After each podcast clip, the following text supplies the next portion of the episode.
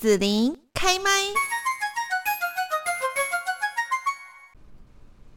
今天我们在节目这边哦，就是要来谈谈，那么受到了少子化的冲击，国内中等学校教育发展的趋势哦，其实现在呢正朝着一种精致化、国际化、资讯化、专业化等跨领域的方向来整合，来追求培育学子优质的基本能力，还有人文素养兼备哦。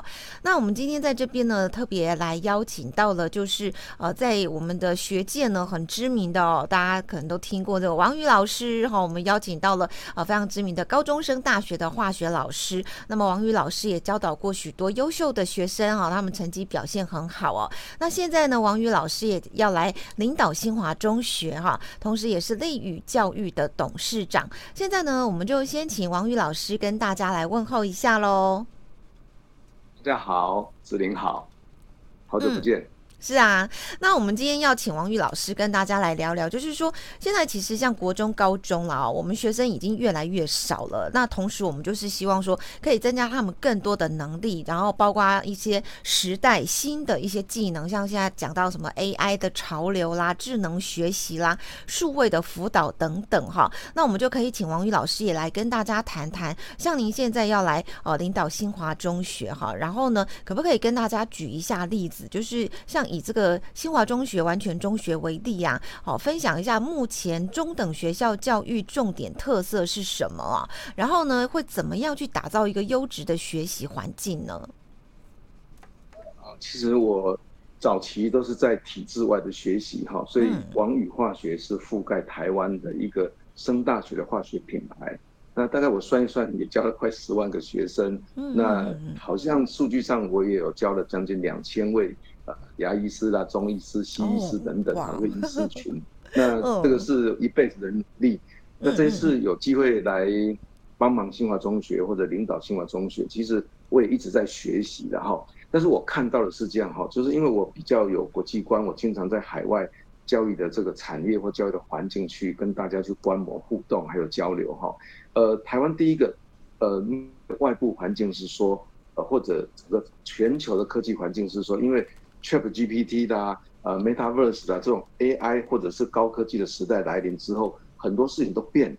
但是在变了的过程当中，我举例就是我们常讲破坏式创新，从来不会有人会想到说以前要去看电影，现在在家里看 Netflix 就可以很很舒服的享受的这个影音的效果。那如果现在的教学环境还是跟过去一样，其实对学生的未来其实是堪忧的，而且在国际的竞争力是可能会不足的哦。但是我回来看台湾。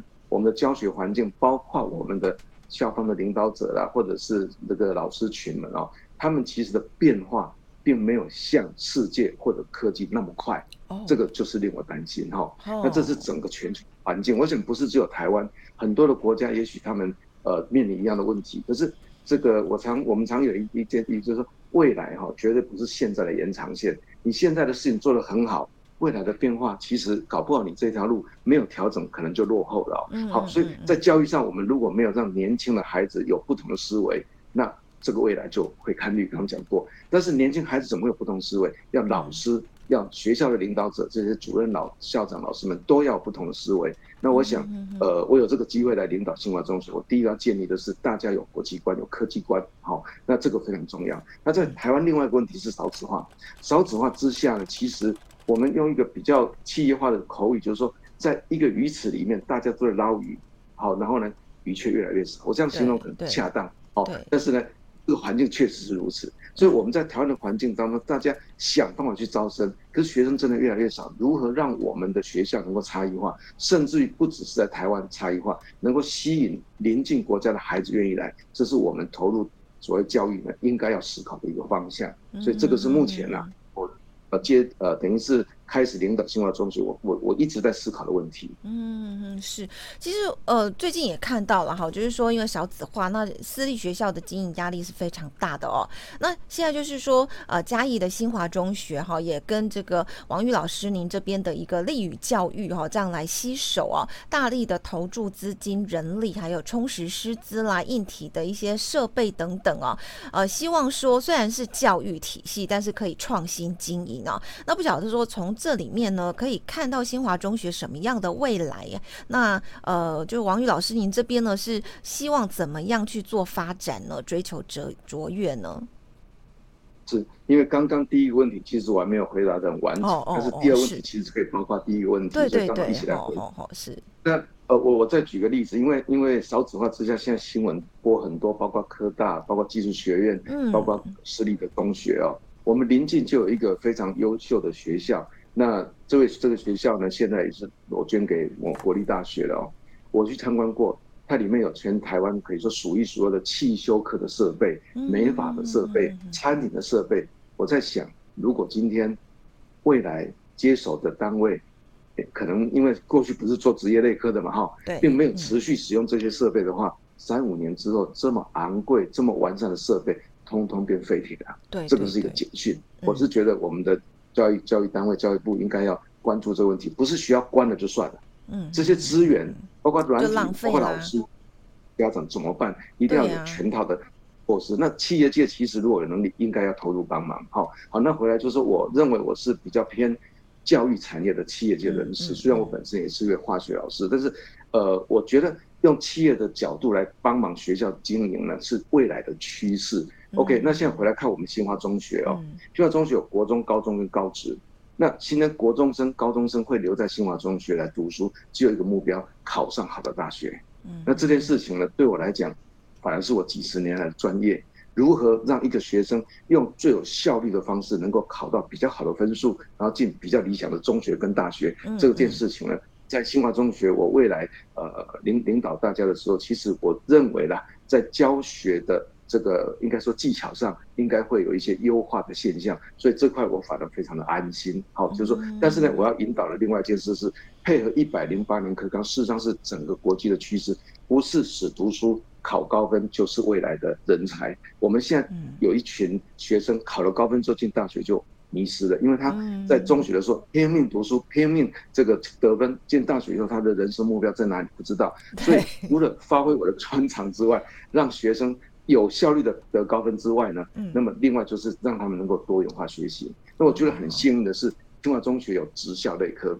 有人跟我说，职校类科啊，孩子比较活泼等等。这个我我想这个这个都大家都了解。但是职校类科很多元诶。对呀，其实很好啊。哦，对呀。对对，所以所以就是说，呃，他们的多像我们学校现在我们有资料处理科，其中还有电竞设备。哦，我们有太好了相关。有西医中呃呃中餐西餐好，还有烘焙等等都有。然后我们有观光旅游，我们有这个观光旅游之下，我们就必须在英文外语上有一些强化。嗯，这些东西啊，这些内容哈，除了职校的同学，我们给他所谓的学学之外，还呃这个培呃培养他们有考照能力。那希望他们多拿一些证照之外呢，也可以帮忙我们的国高中的学生啊，他们在多元化学习的时候呢，能够有很多的面向的资源可以帮助他。哦，真的哦，他可以，就是说从高职高中这边的资源，其实对于国中来讲，因为学校有这样的资源，所以他们其实也受益。这样，我我再举个例子，我是纯的国中，哦纯的高中，这个孩子他在写他的这个学习履历的时候，他很多社团活动啊。他可能必须外面参加，对。那我们学校就有很多很多的活动，而且我们有很多的资源。比方说，他觉得调酒是他的兴趣，嗯嗯嗯。他在国中理化的时候，理化跟调酒可能有点关系哦，因为酒有呃有酒精啊，还有有颜色，对这个画面就觉得很棒。那我们的呃这个呃我们像呃餐餐饮科啦，我们这些呃呃职业类课的老师们或者学长们，就可以带着我们的国高中的同学一起来玩科学，玩这个所谓的。生活上的科学，那这些东西点点滴滴就变成他们未来学习的履历。我我觉得这件事情啊，这个听起来想起来就相当的美好，但过去大家的印象是不对的。哎，读书的这一块啊，然后 都是分开的这样。对，按照杰雷克说啊，你们好闷，都只会读书啊。对，不是说啊，你们都会玩，这个是不对的。融合在一起就是很美好的一个一个一个环境。嗯，是啊，是啊，是啊。嗯，好，那呃，所以我我觉得从这个王宇老师您这样的一个描述，我都看到说哇，这个学生在这个环境当中学习，一定是可以开心的学习。其实我们一直在讲，就是开心学习。那你只要开心，他就有学习动力嘛。好，那个动力不是外在老师哈或家长校长要求。求你的哈，而是因为我喜欢，对不对？好，那刚刚老师讲到说，呃，这个他们的比方说调酒或餐饮啦，哈，跟他们的化学啦，哈，这可以去融合在一起，甚至跟这个艺术方面，像那个很多颜色，或者说这个摆盘等等啦，哈。那如果说要提升学生的数理跟外语能力的话啦，哈，那他们是不是说孩子也要去拓展未来发展空间的一些重要关键？那学校方有哪一些创新教学啦，可以活用呢？然后持续去推动啊数理资优的专精培训，提升学子的一些外语能力呢？理解，呃，就刚刚我们在聊啊，这个调酒啊，对这里面就有颜色，有有有有酒精，有水，有各种，有反应啊，各式各样，对，那种学理的综合这样。我、嗯、我这样说，我在教周期表的时候，周期表嘛，大家小时候学过，对，背的背的很背的要死啊。那我告诉他，这颜色是因为某一个元素造成，哦、那乐趣就来了。哎，对，所以这个就生把科学跟生活融合在一起。哎、好，那科学一旦融合生活之后，兴趣就来了，就会读书就相当的有兴趣。嗯嗯、那如果科学再融合语言呢？所以我要推动的是一个，哦、大家可能过去有在想，甚至觉得很棒，但做不到的，就是我想让慢慢让不这个不会慢不会说好几年哦。就让我们的老师或者我引进的新的师资群呢，能够用科学来用英文来带入科学的学习。好，我我举个例子，嗯，我们在高中读书的时候，国高中读了很多专有名词，这叫烧杯啦，这个叫什么锥形瓶，到了大学哈，全部重来变成英文了。哦，为什么我们不在中学时代学这些？对这些专有名词的时候，中文、英文一起就学起来。那在使用的时候。常常用，常常叫，常常讲，进了大学自然而然嘛。那到国外更是很很这个轻易的就可以做表达。嗯，所以呃，我想做的事情就是还是回来，就第一个，我的中学生呢，他们一定要分数。那这个分数呢，呃，如何有效率的让他们提高分数？这个我相当有经验的哈。那我我现在做的动作就是说，第一点，很多学校为了照顾学生，晚上了夜间客服，甚至有些还收学费。好，那这个夜间课辅呢，在我的理解是。白天上某老师的课，数学课，假设晚上还是上这位老师的夜间课。嗯嗯嗯嗯。我只能你想想看，白天都听不懂了，晚上那么累还听得懂吗？同一个老师，同同样的这，啊，对吧？所以我认为这个是呃，我我觉得对学生是有点呃，好像来上夜间课就很挫折啦，上安心的，然后但是很累，因为上一整天的课。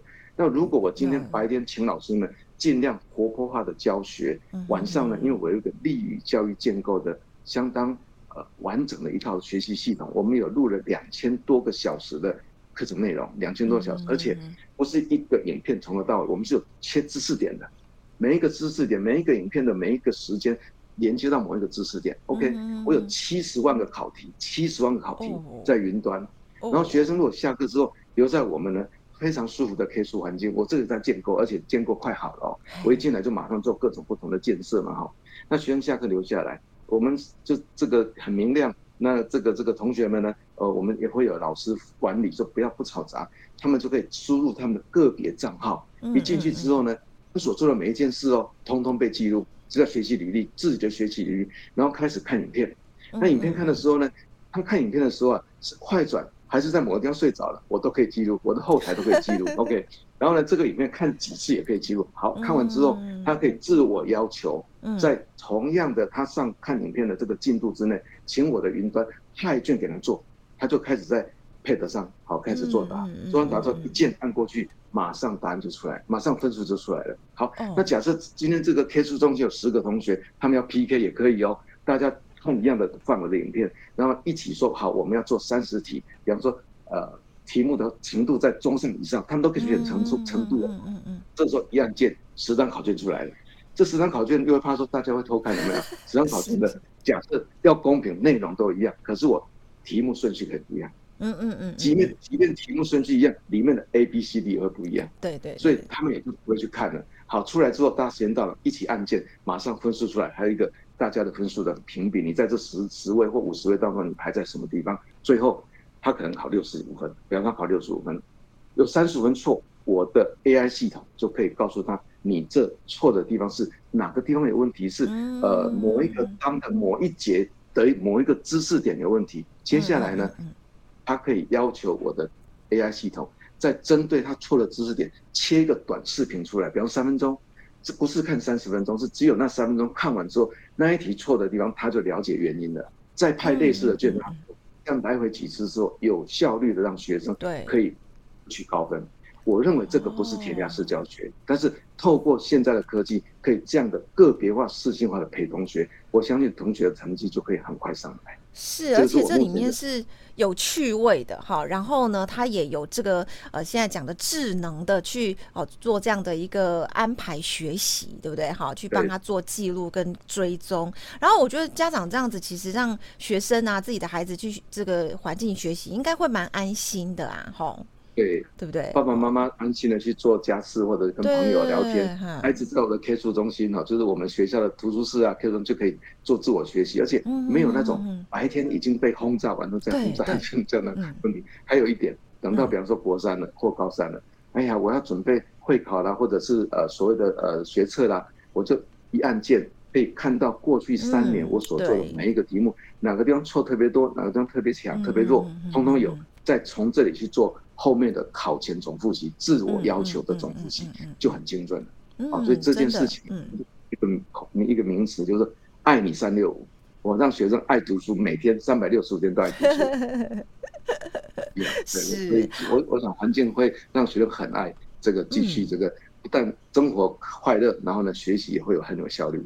嗯，真的好。那我们要请王宇老师再跟大家来谈谈，就是说着眼于学生未来的发展还有生涯规划哈。那就读完全中学未来发展性还有呃哪一些可以继续进修的管道啦，或者是说是不是可以提前去掌握什么样的一些就学的优势？那今年的这个入学的日程是怎么样？大概一般国中生就是考会考进高中，高中是考生呃学测再去申请入学啦，或者是所谓的繁星计划啦。那嗯还有就是呃所谓的呃如果这个学测觉得没有考好，那么他可以再参加后面的选科分科考，这是一般的中学生要面对的了哈。当然在这当中呢，呃学生呃他们的假设从国中到高中到大学这一条路径其实是稳定的，那我们的责任就让学生品性要好。好，我们常讲说，孩子如果能够每天说好话、做好事、存好心，嗯，其实呃，当他品性好的时候，其实他读书的时候心情是安安定的了哈。这件事情，我觉得品性是第一个，第二个是基本学养，不要好高骛远说啊，我一定要赶快得高分，你基本东西都没听进去，那每天老师的课、晚上的影片好好的看，接着才能去寻求解题技巧，最后就可以顺利的让他们进好的高中。好的大学，当然我们期待孩子留在学校，我们高中也继续帮他六年，我们可以给一整套的这个教育。但也有些学生他可能觉得家里的问题啦，或者是呃学校的的远近的问题等等，还有到别的学校去，那我们帮他到别的别的地区考上好的学校，这件事我觉得都 OK。那在这样的氛围之下进了大学，配合大学的教育，我想这个路径在台湾本来就算蛮成熟的。但是另外一个路径在台湾现在出了问题哦，什么问题呢？所以完全中学是学校里面有国中、高中或高职这三种学制，两种以上是在完全中学。我们学校三种学制，有一种学制叫职业类科。嗯，台湾现在面临很很大的问题。过去在我年轻的时代，到这个就是在台湾经济起飞的时代，台湾的经济主要靠的是职业类科。嗯，靠的是五专嗯专科长。见了，因为大家都想当大学生。是，我在想，一个没有专长的，没有。个人专长没有语言能力的毕业大学生，能做什么？事实上，目前相当多这个现象发生。其实大学高等教育应该是属于比较学术研究哈理论型的啦。那可是社会上需要是很多这种有实际技能跟务实的哈这样的一个一个人才这样子。我们讲他欧气委，但欧气委不代表他就是中下。其实欧气委也很高档的哈。所以我现在跟我们。我们职业类科孩孩子们说，其实你们要做到让中学部都尊敬你，因为你们有很多技能，他们目前还没有。是啊。所以第一点，第一点我要引进所谓的外籍学生。我现在目前是只有单一，就是日本了哈。那我也这个上这最近跑了两趟日本，一次东京，一次冲绳哈。希望日本的孩子能够跟我们交流，不只是寒暑假，甚至能够到我们这边来学。我们可以可以有学生的交流，但一个班级里面有几位。外籍了，外籍学生，比方说日本的孩子来的时候，这个语言的环境就出来，他们就被迫哈，大家用英文沟通，或者用日语沟通。所以在英文教学的师资跟日语教学的师资，我都会引进来。而且我有一个台湾相当优良的日文教学平台，里面也是有几千小时的课程，我会开放给我学生来看。所以对职职业类科来讲，我希望他们一进来就知道说，进来要第一个就刚讲品性好之外，要把语言学好。语言学好之后呢，再进入他的分科这件事情呢，接下来我就再请国内的大型企业或者海外的企业，比方说观光旅游，为什么冲绳的这个旅游饭店不能跟我们来做合作呢？嗯，哦，那比方说我今天是做资料处理的，我我们北部、中北部或者我们的工业区相当说需要相当多需要 IT 人才的企业，我们请他们来我们学校参观之后，甚至请他们来认养。比方说，哎，这个科那里面有某些学员，我觉得有机会哦。那我会邀请他们来派老师呢，来上我当的夜师，或者是线上跟我们做互动的一些老师。那慢慢慢慢几年下来，跟学生的互动熟稔了之后，他们甚至可以知道说我们哪一科的哪一班的学生有哪些他喜欢的，好吧？那你就把最好的条件给我，比方说薪水多少啦，有什么福利，一旦 OK，毕业即就业，就是说孩子他可能十八岁之后就就业了。那到企业端呢，他是就业即上手，因为他在学习的时候就跟学员互动了，对，这样子学生跟企业双方都是双赢呢，好，不至于企业找不到人，那学生找不到工作。那当然过去我们类似的工作就这样啊，现在就这样，缺工也在缺工啊，找不到工作还是找不到工作。对，那有一个不好的印象是，有些时候把这个直销商派去做跟建教合作，这建教说没有没有不好，但是有些时候。好像有点廉价劳工的味道了哈，所以这件事我是希望说不是做这个事，而是企业来教导我们，在三年的时间跟我们学员互动，他们可以选材，我们可以借着选材让学员发现哦，未来我也许可以到日本 Uniqlo 上班，日本现在开放十八岁以上也可以去工作了哦，还未来会有永住权哦，但是我们人才不希望都外流了哈，去我们希望他回来，比方说你去日本做汽修的技术人才，三五年你回来创业嘛哈，那总而言之呢。不管是海外或海内，只要有好的企业愿意跟我们对接，我们通通欢迎。那我们希望他们可以在课后帮我们做技术上的辅导，这样孩子们就真的毕业了以后，他们要升学也可以，要就业也可以。那我个人再讲一句话，就是说，嗯，不不一定好像升学。我三十二十八九岁台大硕士毕业，嗯，我六十岁才中正大学气管博士毕业，嗯嗯，中间有三十年的工作奋斗。这个不见得学学位不要一次到位，你在学习的时候边工作边学习，这样子学习才是真的是真的学到你的你的脑袋去的，对对对，真的可以。所以我的理念大概是这样。哦，好，那最后要请王宇老师也跟大家哈再来呃谈一下，就是您要来领导新华中学哈这样子的一个用企业化的方式来呃帮忙教育哈做学校的经营，那您有没有一些期望？就是说，呃，大家都觉得私校真的几乎没有未来的哈。那我是希望说，用我一个呃小小小小的企业主的这样的一个一个能力哦，看是不是能够改变我们新华中学。除了可以造福我的故乡嘉义的这个学子之外，也能够试着做一个呃 model 出来。如果这个 model 是对的，我是建议企业端能够多多的来照顾我们的私校，因为企业如果能。对私校有帮助，私校也会回馈学那个学生的这样，这等于员工的来源嘛。那台湾就不会因为目前少子化之下，很多有特色的私校不见了。好，我觉得非常的可惜。所以，呃，希望我做得好，然后能够让其他的业主也能够来做同样的事情。嗯嗯，是好，我们感受到就是王宇老师哈这样子的一个呃很很棒的一个善心呐哈，希望说对我们国内的这样的一个呃私立学校的教育啦，还有我们企业哈都可以有所帮助。那我们在今今天这边呢，就要谢谢我们呃在大家业界知名的哈呃高中生大学的化学老师王宇老师哈，那么也即将呢要来领导新华中学这个机会来跟大家分享哦。好，那我们今天就谢谢王宇老师喽。谢谢子玲，谢谢大家，谢谢。嗨，拜拜。嗨，拜。谢谢你收听子玲的节目，欢迎订阅关注子玲开麦。子玲也想听听你在听完这一集节目后有什么想法或感受，欢迎留言分享或前往子玲的官网内指天生来逛一逛。我们下次见。